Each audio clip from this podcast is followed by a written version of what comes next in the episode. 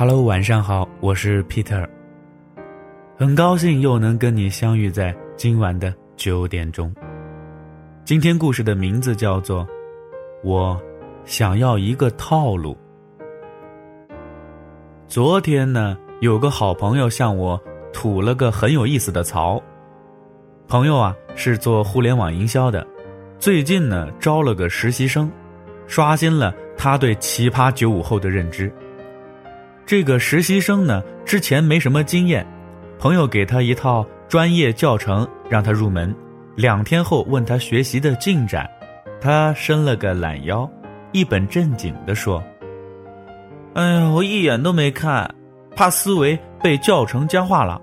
我们九五后思维跳跃，不拘一格，不能被套路抹杀了才华。”朋友一听，嘿，看来这是个天才呀。于是啊，直接给他一个微博推广的案子上手做，结果写的支离破碎，根本不及格。朋友批评了他几句，他一怒之下拍桌子辞职了，说：“庸人才去学习基础套路，我天生的创意你都看不懂。”留下朋友在风中凌乱着。这个实习生。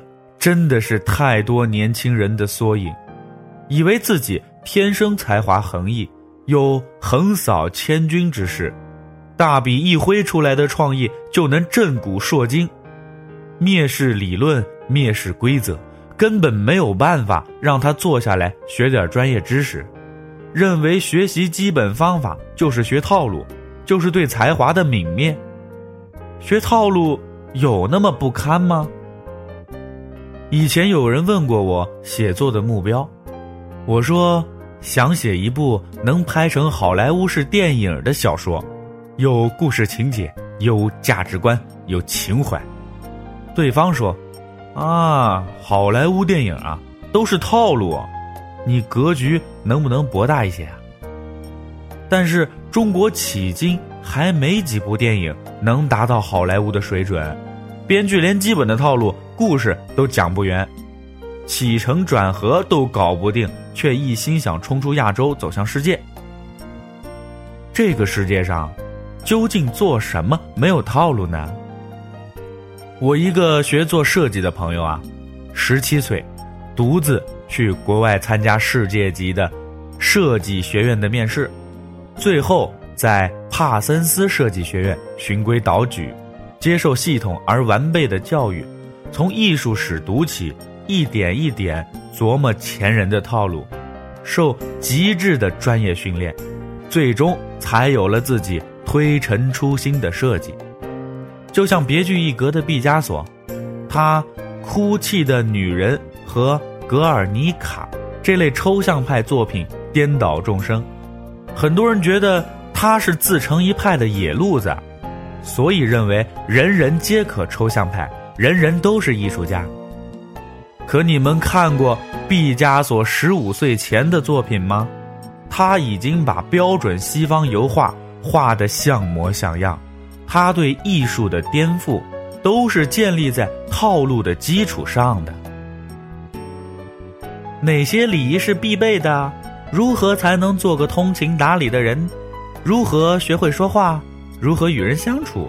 如何做个优秀的女朋友或者男朋友？在知乎上啊，你会看到很多类似的问答。可是总有人对这些世俗的方法论表示不屑，耸耸肩膀说：“不想做一个活在套路中的人。”我想说啊，其实这不是要求你亦步亦趋，遵循教条来做人，那样的人生太无趣了。不是要你成为熟人人情练达的老油条，只是前人的经验或许能成为一点点的参考，省去了那些弯路罢了。姑娘觉得男朋友不会聊天，略有些无趣，男生自然应该去学一些沟通技巧嘛。跳脱来看啊，我们天长地久自身积累的经验，也是一种自己的套路呀。比如啊。有些人一定等对方先挂电话，有些人呢做事严格按照番茄工作法，而且不仅仅是做人啊，万事万物都有套路吧？开车自有一套规则，学吉他要先练指法，写作呢也要先打基本功。很多人都梦想成为炫酷的作家，但只有少部分人咬牙从基本的套路学起啊，学小说基本的故事结构、人物对话、视角转换，最终驾驭了套路，又颠覆了套路，真正的在行业立足。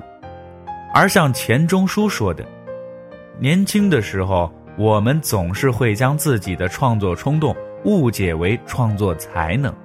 大部分人还以为自己是才华逆天啊，以为自己随手写了一百字的故事就是旷世惊奇，却不肯把姿态放低。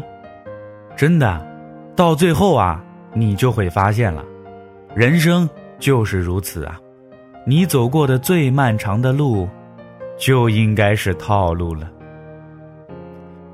那么今天的故事就说到这儿了，我是 Peter。